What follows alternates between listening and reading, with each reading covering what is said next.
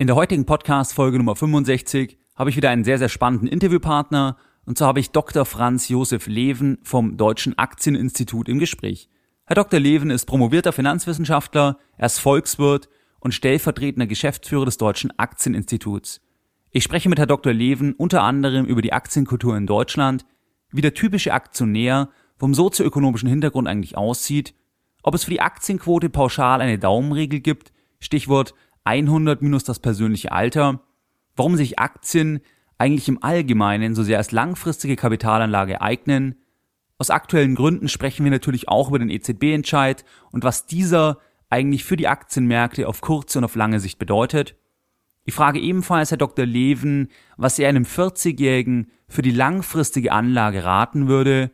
Und wir sprechen über das komplexe Thema der Regulierung und ob mehr Regulierung stets krisenverhindernd wirkt. Wir reden ebenfalls über das Thema Honorarberatung, also das Bezahlen von Finanzberatern auf Stundenbasis versus provisionsorientierte Beratung, also Beratung, wie sie heute typischerweise der Fall ist, dass eben die Gebühren in die Produkte eingepreist sind und so indirekt vom Kunden bezahlt werden. Last but not least sprechen wir auch darüber, warum es eigentlich wichtig ist, sich mit eigenen Geldanlage zu beschäftigen und ich frage Herrn Dr. Leven nach seinen Buchtipps in Bezug auf Geldanlage, Börse und Kapitalmarkt. Herzlich willkommen bei Geldbildung, der wöchentliche Finanzpodcast zu Themen rund um Börse und Kapitalmarkt. Erst die Bildung über Geld ermöglicht die Bildung von Geld. Es begrüßt dich der Moderator Stefan Obersteller. Interessierst du dich für Geldbildung in Eigenregie? Willst du mehr über Anlagemöglichkeiten und Investmentfonds wissen?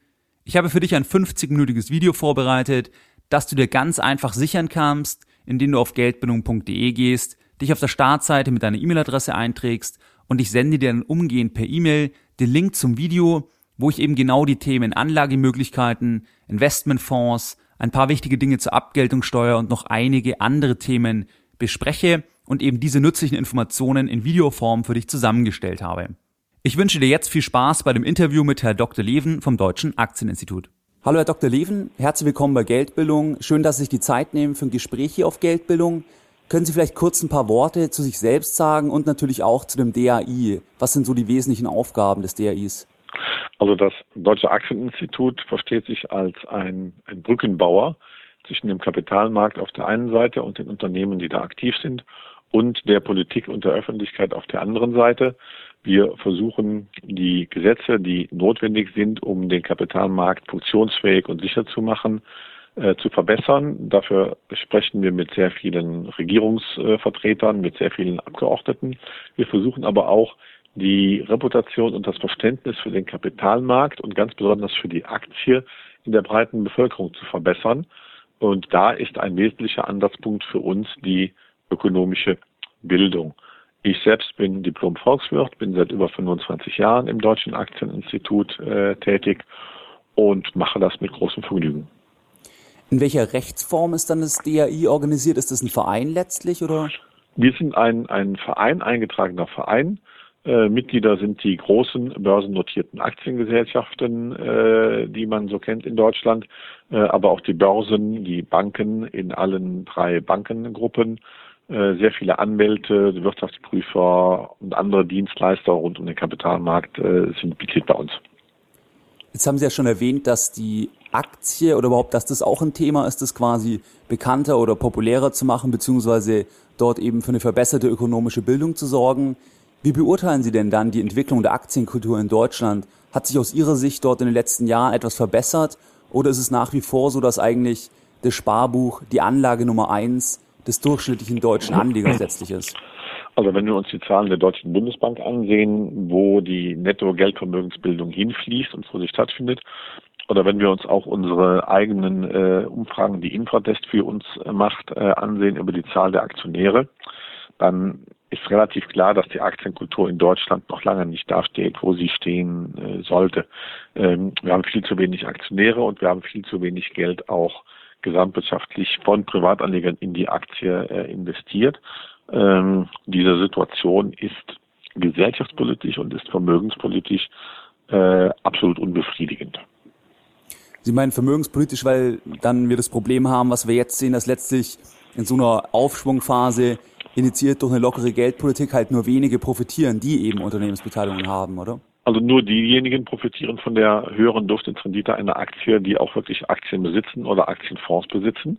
Äh, aber dieser Aufschwung der Aktienkurse, den wir jetzt ja seit einigen Jahren sehen und der DAX äh, hat ja quasi täglich neue Höchststände im Augenblick, ähm, dieser Aufschwung geht an der Masse der privaten Anleger in Deutschland einfach vorbei. Und ähm, die, die Unternehmen, die deutschen Unternehmen gehören mittlerweile zum größten Teil äh, ausländischen institutionellen Anlegern. Das heißt, von der Wertschöpfung, die in Deutschland stattfindet, äh, bleiben die Arbeitseinkommen hier in Deutschland, aber die Kapitaleinkommen, äh, sprich die, die Dividenden und Kursgewinne, äh, kommen im, zum größten Teil ausländischen Aktionären zugute und nicht deutschen Privatanlegern. Genau, da habe ich sogar mal in einer Podcast-Folge eine Studie von Ihnen zitiert, wo Sie genau das eben so schön aufgedröselt hatten, dass auch ähm, eben das, das, die meisten Aktionäre letztlich im Ausland sitzen. Also mittlerweile gehören, gehören von, den, von den Aktien der DAX-Unternehmen 60 Prozent ungefähr ausländischen institutionellen Anlegern. Was ja nicht schlimm ist, wenn im Gegenzug die deutschen Anleger äh, ausländische Aktien kaufen würden. Aber das tun sie leider nicht.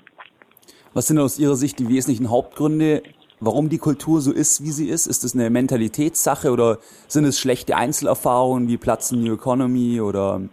Äh, da, ja. kommt, da kommt sehr viel zusammen, äh, was letzten Endes die, die Mentalität oder die Einstellung der, der Anleger äh, oder der gesamten Bevölkerung gegenüber Aktie- und Kapitalmarkt äh, prägt.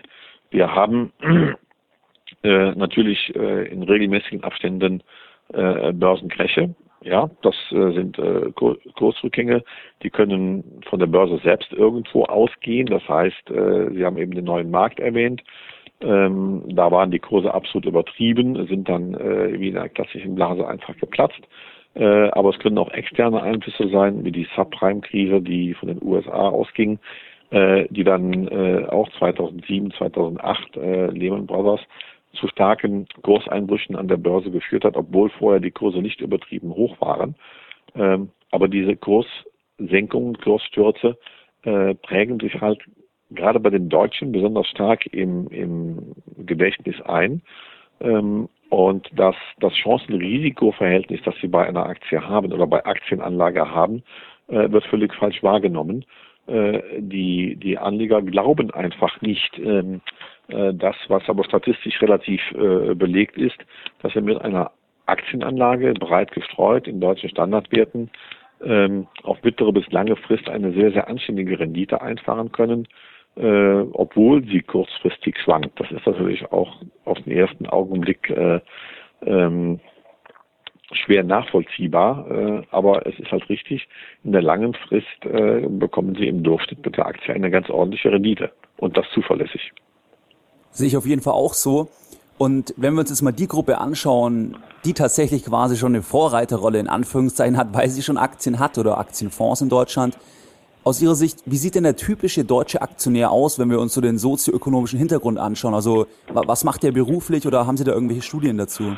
Also man kann von der Soziodemografie her äh, sagen, äh, dass überwiegend diejenigen, die eh schon besser gestellt sind, das heißt, die eine äh, höhere Schulausbildung haben oder die studiert haben, die ein höheres Einkommen haben oder die auch von der beruflichen Position her eher in leitenden Funktionen sind, dass die verstärkt in Aktien auch anlegen äh, da geht dann die Quote der Aktionäre bei den, bei den höchsten Stufen bis auf 25 Prozent hoch.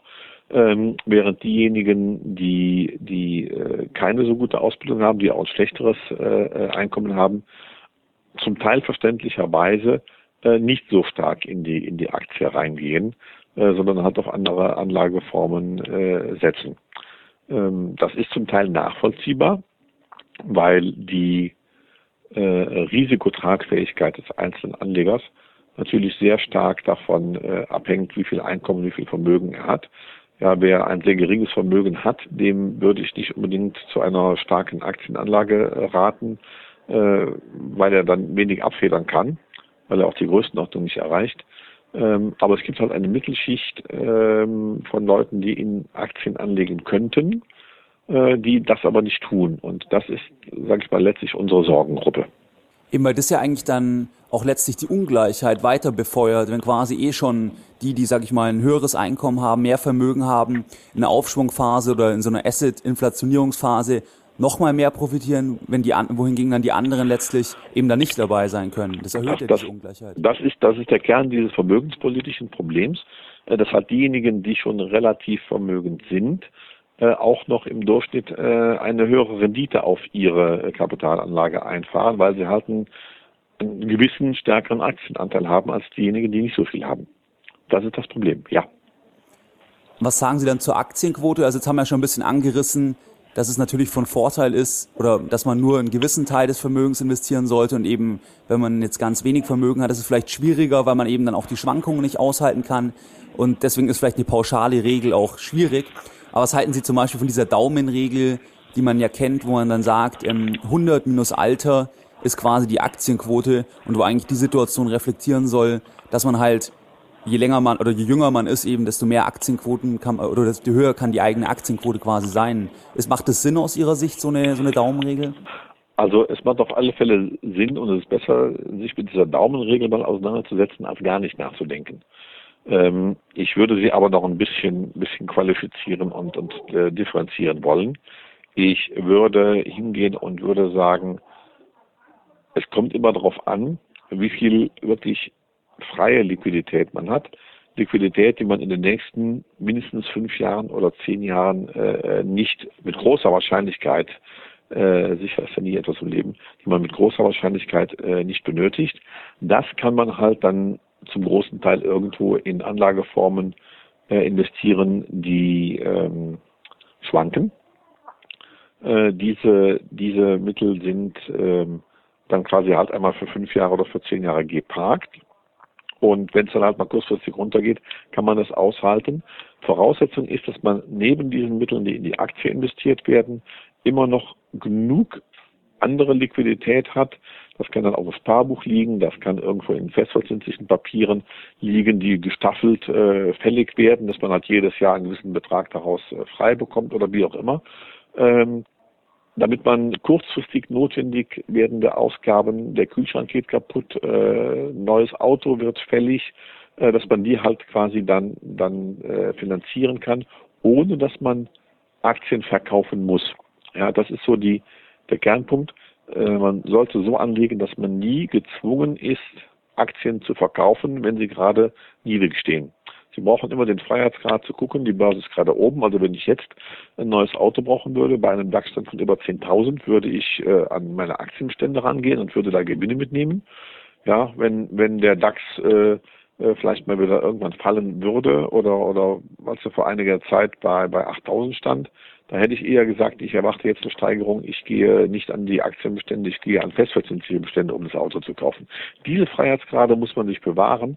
Ähm, wenn man das macht, ist dieses, dieses äh, Marktrisiko, das wir mit Aktien haben, weitestgehend abgefedert. Okay, dass man quasi ausschließt, dass man im ungünstigsten Zeitpunkt letztlich dann eben Aktien verkaufen muss und Verluste realisieren muss. Genau. Wo es vielleicht eben, wie wir ja gesehen haben, das weiß man ja, ich meine, Volatilität heißt, oder eine hohe Volatilität impliziert ja auch, dass es so schnell wie es nach unten gegangen ist, erfahrungsgemäß kann es ja auch wieder nach oben gehen dann. Ähm, ja, klar. Da kann man halt dann ja dann nicht profitieren, wenn man verkauft. Wer, wer nicht investiert ist, kann nicht profitieren. Genau. Ähm, wir haben ja schon ein bisschen darüber gesprochen, warum Aktien interessant sind. Natürlich, weil sie ähm, eine sehr oder in der Vergangenheit eine sehr gute Rendite im Schnitt erzielt hatten, wenn man eben jetzt auf breite Indizes setzt oder irgendwie oder Blue Chip Unternehmen. Mhm. Was sind jetzt noch aus Ihrer Sicht ähm, wesentliche Eigenschaften oder Kriterien, warum Aktien oder Unternehmensbeteiligung sich eigentlich generell als langfristige Kapitalanlage besonders gut eignen? Ja, es gibt halt äh, zwei entscheidende Faktoren. Der erste Faktor ist die, die, die überlegene Rendite.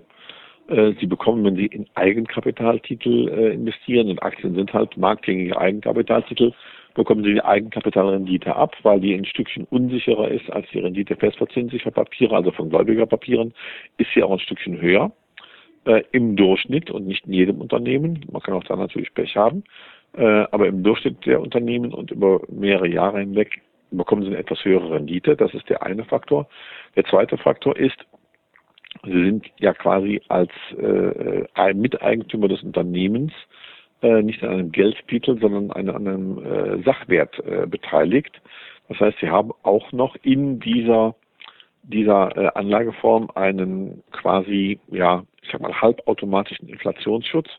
Äh, wenn irgendwo äh, die Inflation plötzlich anziehen sollte oder wenn irgendwas anderes Dramatisches passiert im Währungsbereich, behalten halt Unternehmen äh, erstmal ihren Wert, äh, es sei denn, äh, das Geschäftsmodell des Unternehmens wird durch die, die inflationäre Entwicklung nachhaltig äh, geschädigt. Das Unternehmen als solches äh, behält seinen Wert, während wenn Sie äh, irgendwo gläubige Titel haben, die sie mit, mit äh, 100 Euro äh, Nennwert gekauft haben, äh, dann kriegen sie am Ende auch nur 100 Euro äh, zurück, äh, selbst wenn die nur noch die Hälfte wert sind.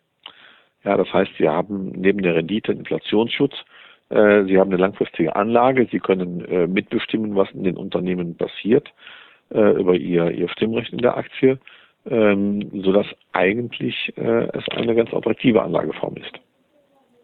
Und wie sehen Sie das dann jetzt auch in Bezug auf den letzten EZB-Entscheid mit einer noch stärkeren Flutung der Märkte mit Geld?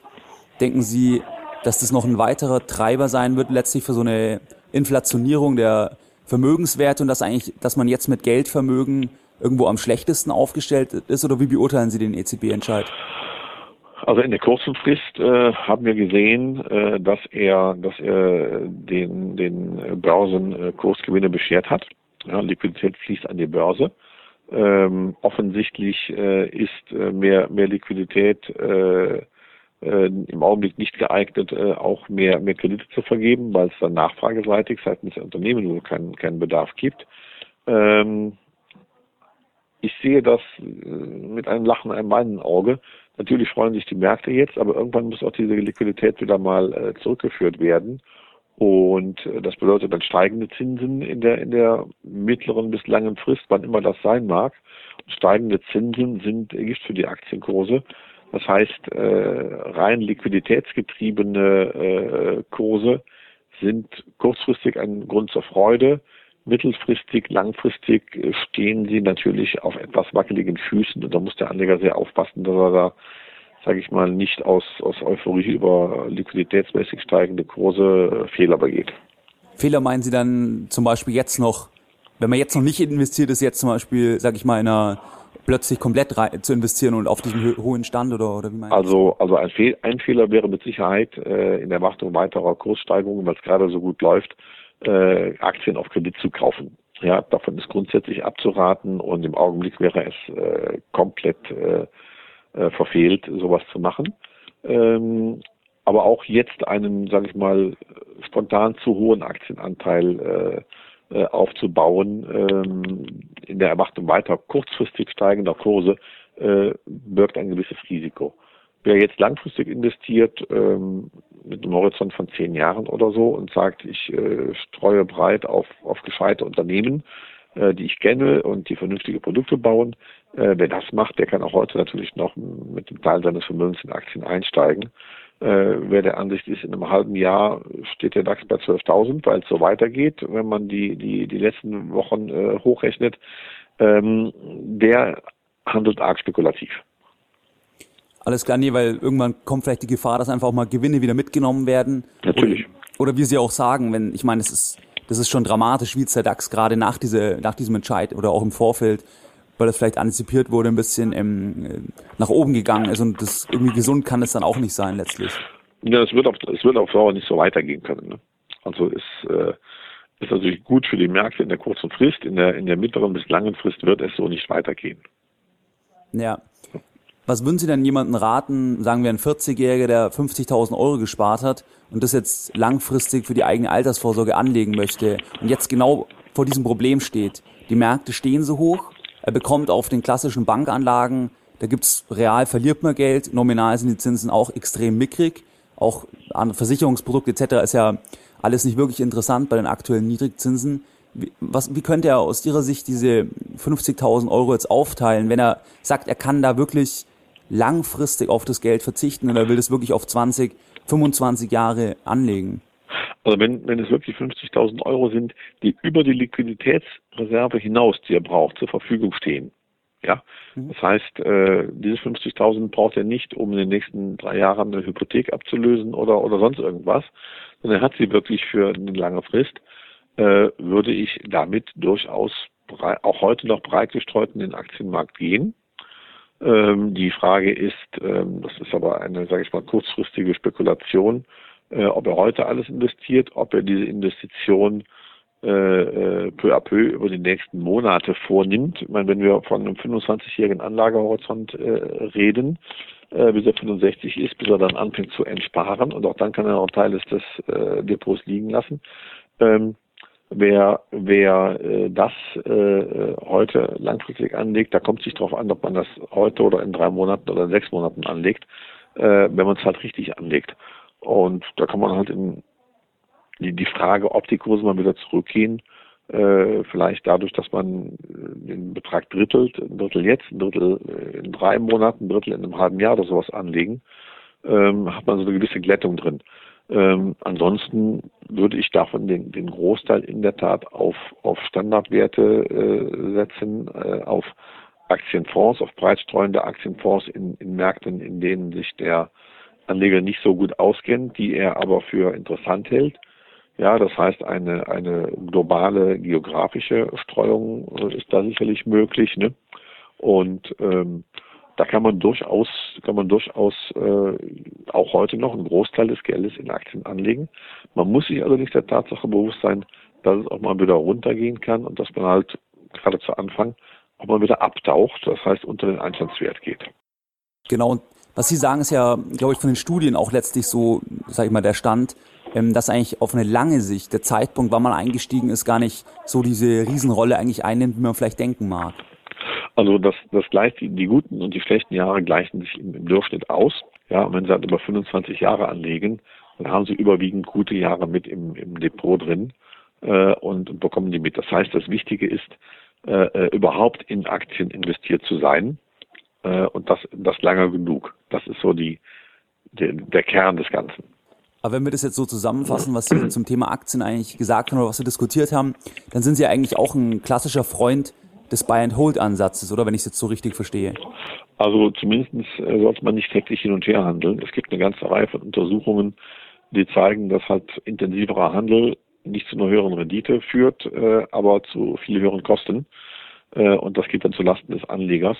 Auf der anderen Seite muss man natürlich auch so ein bisschen ein Auge drauf haben, was passiert gerade an den Märkten. Und ähm, es gibt halt so die, früher waren das klassische Witwen- und Waisenpapiere, äh, aber trotzdem gibt es für einzelne Branchen dann zum Teil dramatische Umschwünge, äh, die politisch bedingt sein können. Ich sage jetzt mal einfach im, im Energiebereich zum Beispiel.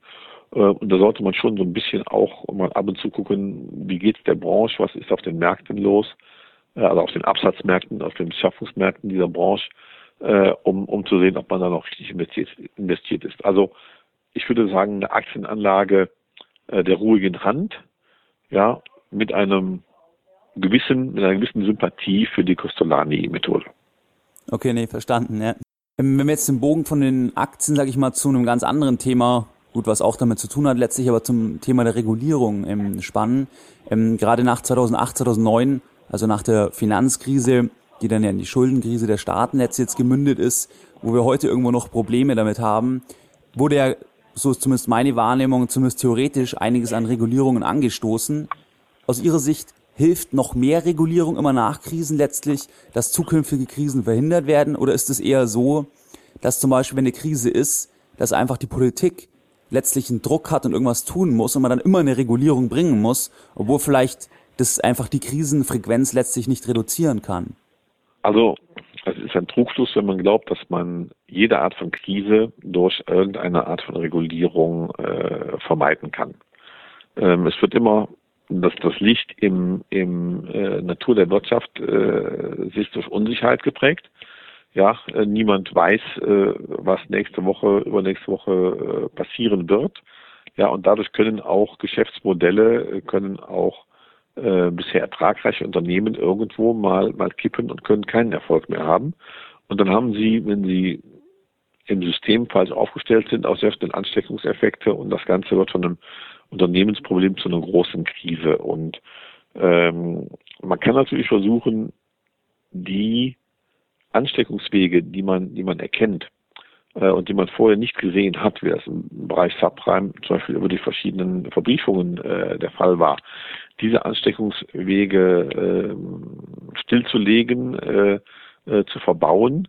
Ähm, das geht zum großen Teil halt über Regulierung, dass man bestimmte Dinge halt nicht mehr machen muss oder dass man bestimmte äh, Grenzen einhalten muss. Das ist auch sinnvoll, dass man diese Dinge angeht. Ähm, aber man den, sie werden genauso wenig die krisenfreie Finanzwirtschaft äh, äh, erreichen, wie sie den völlig unfallfreien Straßenverkehr erreichen können. Ja, man kann immer noch versuchen, darauf hinzuarbeiten.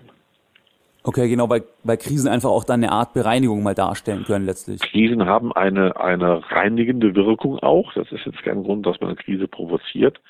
Ähm, aber Krisen sind halt äh, auch immer das Zeichen, dass irgendetwas eine gewisse Zeit lang in die, in die falsche Richtung gelaufen ist, hat sich akkumuliert und dann wird halt im Prinzip das, das äh, Ruder äh, herumgeworfen. Man erkennt, dass es in die falsche Richtung gelaufen ist äh, und das hat dann eben unangenehme äh, Wirkungen. Ähm, das kann auf Unternehmensebene passieren, dass ein Unternehmen zu lange in die falsche Richtung gelaufen ist, äh, in die falsche Richtung geforscht und entwickelt hat. Das kann auf Ebene einer Branche passieren, äh, dass zum Beispiel im, im Bereich der Energiebranche äh, zu lange auf, auf Kernenergie gesetzt wurde und jetzt sagt die Politik, nee, wir wollen nicht mehr und die Energiebranche hat ein Problem damit. Ähm, und äh, es kann auch im Prinzip äh, äh über die gesamte Wirtschaft hinweggehen. Das hatten wir im Subprime-Fall, weil halt gerade da der Bankensektor äh, betroffen war und wenn der Bankensektor betroffen ist und da das Vertrauen äh, nicht mehr existiert, dass die Banken ihre ihren Verpflichtungen nachkommen können, ähm, dann leidet die ganze Wirtschaft. Und das wird es, das klingt jetzt blöde, aber es wird es leider Gottes äh, immer wieder geben. Ob man die Frequenz ein bisschen äh, hinauszögern kann, dass man sagt, es ist äh, alle zehn und nicht mehr alle fünf Jahre, äh, muss man muss man sehen.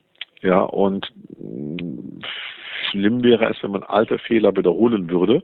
Ja, aber selbst wenn man alte Fehler vermeidet, äh, wird es neue Fehler geben. Das heißt, man braucht im Prinzip einen, äh, da einen leistungsfähigen ähm, äh, Apparat, leistungsfähige Institutionen äh, im staatlichen Bereich, bei den Zentralbanken und so weiter, die dann im Einzelfall angemessen reagieren können. Aber gibt es da vom DAI Untersuchungen von Ihnen, ob die Frequenz wirklich zugenommen hat? Weil das liest man ja oft, dass äh, die Krisenfrequenz, dass eine Krise folgt der anderen und das ist es wirklich so, dass es jetzt dass die Frequenz zugenommen hat oder ist es nur so gefühlt? Also ich sage mal, wir sind seit, seit dem neuen Markt so ein bisschen aus, den, aus, den, aus dem Rhythmus geraten. Die, die normale Börsenkrise, Börsen, äh, Hoss und Börsenbess hatte irgendwo einen Rhythmus von sieben oder bis zehn Jahren oder sowas. Äh, jetzt ist nach dem neuen Markt, den kann man da quasi noch so einsortieren, ähm, äh, ist halt relativ schnell äh, gekommen die Subprime-Krise. Äh, die kam aber nicht aus der Börse endogen, sondern die kam halt von draußen, die kam halt von einer verfehlten äh, Kreditvergabepolitik, äh, aus welchen Gründen auch immer das, das passiert ist, hat dann natürlich auf die Börse ausgewirkt. Und die ist ähm, äh, in ihrer, ihrer Konsequenz immer noch nicht überwunden. Sie kam nämlich, ähm, resultierte nämlich in dem Bedürfnis vieler Staaten, zusätzliche Kredite aufzunehmen das traf dann historisch äh, in, in die Phase, in der äh, innerhalb des Euroraumes äh, kaum zwischen den einzelnen Ländern differenziert wurde. Das heißt, äh, auch äh, wenig kreditfähige Länder konnten sich äh, zu billigen Zinsen sehr viel Geld äh, leihen. Und das hat dann zu einer Staatsschuldenkrise geführt und äh, die ist noch nicht überwunden. Ja, und äh, die, die divergierenden wirtschaftlichen Entwicklungen im Euroraum sind auch noch nicht überwunden. Äh, da kämpfen wir halt noch dran. Das heißt, im Augenblick äh, haben wir zwar eine vielleicht ruhige See, aber trotzdem stürmischen Wind und unter der Oberfläche brodelt es immer noch. Ähm, aber das ist eine Ausnahmesituation, die würde ich nicht in den normalen Börsenrhythmus äh, rein reinnehmen, sondern das ist halt eine ja, historisch einmalige Situation, äh, die aber jetzt seit äh, mittlerweile sieben, acht Jahren das Gefühl vermittelt, man hätte eine Dauerkrise. Genau, weil es halt die, sagen wir, die Staatsschulden halt eigentlich permanent jetzt irgendwo ein Thema sind oder dann fokussiert auf einzelne Länder geblickt wird, wie natürlich regelmäßig immer wieder Griechenland, wo man das Gefühl hat, das ist wirklich permanent Krise, wie Sie sagen. Ja. ja. Wenn wir jetzt noch ein anderes Thema ansprechen, und zwar, ähm, was ich ein recht wichtiges Thema finde, das ganze Thema provisionsorientierte Beratung versus Honorarberatung letztlich. Mhm. Wie sehen Sie das? Ich meine, Honorarberatung gibt es ja noch nicht so lange und es findet ja, hat ja immer noch ein bisschen Probleme in der Annahme, dass Kunden eigentlich irgendwo nicht bereit sind oder weniger bereit sind, direkt dafür zu bezahlen, wo es eben bei der provisionsorientierten Beratung halt in die Produkte eingepreist ist. Wie sehen Sie das? Also die alte Beratung, wird es durch die neue Beratung, also Honorarberatung ersetzt? Oder sehen Sie das komplementär? Oder wie ist Ihre Meinung? Also wir sind ein großer Freund der, der Wahlmöglichkeiten des Menschen. Das heißt, die Anleger sollten ähm, die, die, die Entscheidung haben, die Entscheidungsfreiheit haben, ob sie eine Provisions- oder eine Honorarberatung äh, wahrnehmen äh, wollen. Ähm, sie sollten aber auch die Möglichkeit haben, das äh, äh, intellektuell zu beurteilen und entsprechend dann äh, zu sagen, ich hätte gerne dieses oder jenes Modell. Und daran krankt im Augenblick die, die Honorarberatung. Äh, die Kunden wollen es zum großen Teil nicht nach dem, was wir aus den Banken und, und von den verschiedenen Beratern hören. Ähm, das ist absolut, ich sage mal, unverständlich, äh, wenn Sie 200 Euro für eine gescheite Beratung ausgeben und dann 10.000 Euro in einen Investmentfonds äh, äh, Ihrer Wahl äh, investieren, dann haben Sie halt 200 Euro bezahlt. Ja, wenn Sie aber das Ganze über die Provisionsschiene machen, dann zahlen Sie bei einem Aktienfonds 5%, sprich in dem Fall 500 Euro äh, an äh, Provision. Äh, das heißt, sie zahlen das zweieinhalbfache äh, fürs gleiche Ergebnis. Und bei höheren Anlagebeträgen wird das ganze Missverhältnis nochmal drastischer. Ähm, insofern wären die meisten Anleger gut daran, äh, gut darin beraten, äh, eine unabhängige Honorarberatung mal, mal anzunehmen, mal wahrzunehmen und sich da ihr Depot strukturieren zu lassen und dann äh, provisionsfrei äh, Käufe zu tätigen dass halt nur noch die, die, die entsprechenden Spesen oder sowas anfallen. Hm, das große Problem ist halt, Sie haben es angesprochen, äh, die Akzeptanz bei den Anlegern ist, ich sag's mal ganz hart, praktisch gleich null. Ja. ja. Und das, das ist schade. Aber das ist ja eher dann eine, eine, eine da mussten wir eigentlich eher von der Bildungsschiene kommen letztlich. Weil, also das, das ja. ist der Schlüssel, ja. Ja, es ist der Schlüssel, sage ich mal, dass die Anleger erkennen, dass sie das berechnen können und dass sie halt äh, die verschiedenen Mechanismen sehen. Ja, denn, denn auch die, die Gebühren für den Investmentfonds werden ja offen ausgewiesen. Also es ist halt ja keine in dem Sinne versteckten Kosten, dass, dass der Anleger sie nicht sieht oder, oder nicht erkennen könnte, sondern er macht ja diesen häufig Unsinn äh, sehenden Auges und in vollem Bewusstsein dessen, dass, dass er sich eigentlich äh, selber schadet. Genau, aber wenn man eben quasi das Geld halt nicht direkt auf den Tisch legt oder eine Rechnung bekommt, sondern es halt einfach im Depot zum höheren Einstandspreis eingebucht wird, dann 105, mhm. Im Beispiel jetzt 5% Ausgabeaufschlag bei mhm. dem Investmentfonds, dann, dann, dann spürt man das halt nicht so, weil man irgendwie, man hat nicht das Gefühl, man hätte was bezahlt, glaube ich. Ja, aber, ja genau, das ist das Gefühl, das ist die, die, die gefühlte Zahllast, aber das Geld ist trotzdem weg. So ist es, ja. Und, und das ist eigentlich das Entscheidende. Und das muss einfach den, den Leuten klar sein. Und ähm, das führt uns dann zum, zu einem Lieblingsthema, äh, nämlich wirklich der, der ökonomischen Bildung.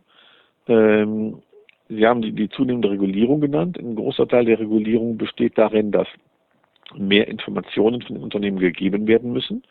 Publizitäts- und Transparenzpflichten nehmen immer mehr zu. Äh, das Problem ist, dass auf der Gegenseite gerade der private Anleger äh, diese Informationen gar nicht verarbeiten kann, ja, selbst wenn er die, die Zeit dafür hätte, viele dieser Informationen versteht er gar nicht. Äh, und das ist, das ist dann das Dramatische eigentlich. Die Unternehmen tra tragen immer höhere äh, Kosten für Publizität und Transparenz, äh, aber ohne dass dem ein Nutzen gegenübersteht, weil der Anleger es nicht, nicht äh, würdigen kann.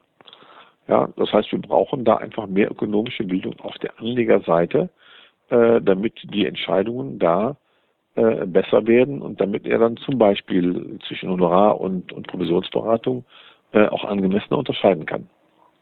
Genau, weil es betrifft eigentlich schon deutlich mehr, weil gerade wenn man jetzt zum Beispiel langfristige Sparpläne macht, dann sind es auch bei geringen Beträgen, geht es ja auf 10, 20 Jahre, bei einer monatlichen Sparrate ähm, summiert sich das auch schnell auf einige tausend Euro. Also ja. letztlich betrifft fast jeden, der, sage ich mal, im Monat was über hat, was sparen möchte, und dass er eben da Kosten bezahlt und wenn er eben das wissen würde, dann könnte er eben aktiv sagen, ja, ich will das indirekt bezahlen, oder ja, ich will ähm, einmal eine Rechnung bekommen und mhm. ähm, bezahle die und dann ist gut so und ich habe dann keine oder weniger Kosten im Produkt. Ja, das, das wäre das Ideal. Ähm, alles klar, jetzt sind wir schon relativ am Ende des Gesprächs. Ähm, was mich noch interessieren würde, jetzt für Personen, die sich generell zum Thema Geldbildung, Vermögensbildung oder generell, die sich einfach im Thema Börse, Kapitalmarkt auseinandersetzen möchten, haben Sie da irgendwie ein Buch, wo Sie sagen, das ist so der Tipp schlechthin, das muss man gelesen haben, wenn man, wenn man jetzt zum Beispiel gerade anfängt, sich eben mit, mit diesen ganzen Themen zu beschäftigen? Also es gibt Unmengen an, an Literatur ähm, zum Thema Geldanlage. Das ist in den letzten Jahren auch äh, nicht, nicht weniger geworden. Ähm, was, was ich empfehlen würde, ist A, eine gewisse äh, Vorsicht, wenn irgendwo zu viel versprochen wird. Ähm, also reich mit Trading-Gewinnen oder ich überspitze jetzt mal Millionär in sechs Wochen. Ja, ähm, das funktioniert in den aller, aller seltensten Fällen und da kann ich eigentlich nur von, von abraten von, von diesen, äh, sag ich mal, ähm, von allen Angeboten, das können auch, auch Beratungsangebote oder Computerprogramme sein, wo halt gesagt wird, äh, wenn du das kaufst, wirst du ganz schnell ganz reich. Ähm, das funktioniert in den seltensten Fällen. Was ich gut finde, ist eine solide äh, Grundbildung äh, zum Thema, was Kapitalmarkt und äh, was was äh, Börse und so weiter sind und was sie können und welche Anlagemöglichkeiten oder, oder Sachen es da gibt.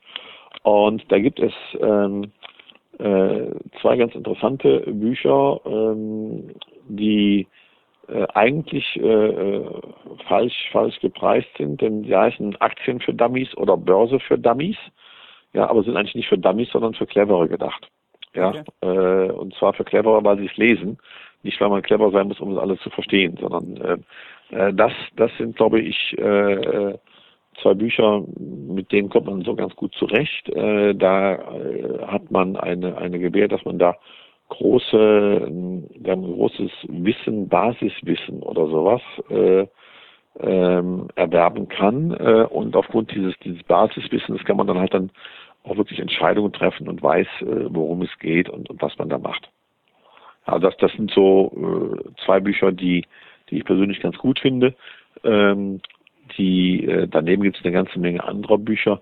Man kann eigentlich dem Anleger nur empfehlen, sich mal äh, in einer großen Buchhandlung eine halbe Stunde Zeit zu nehmen, äh, die Dinge äh, durchzublättern, dann sich für, für das Buch oder vielleicht für die Bücher ein oder zwei äh, zu entscheiden, wo man das, das beste Gefühl hat.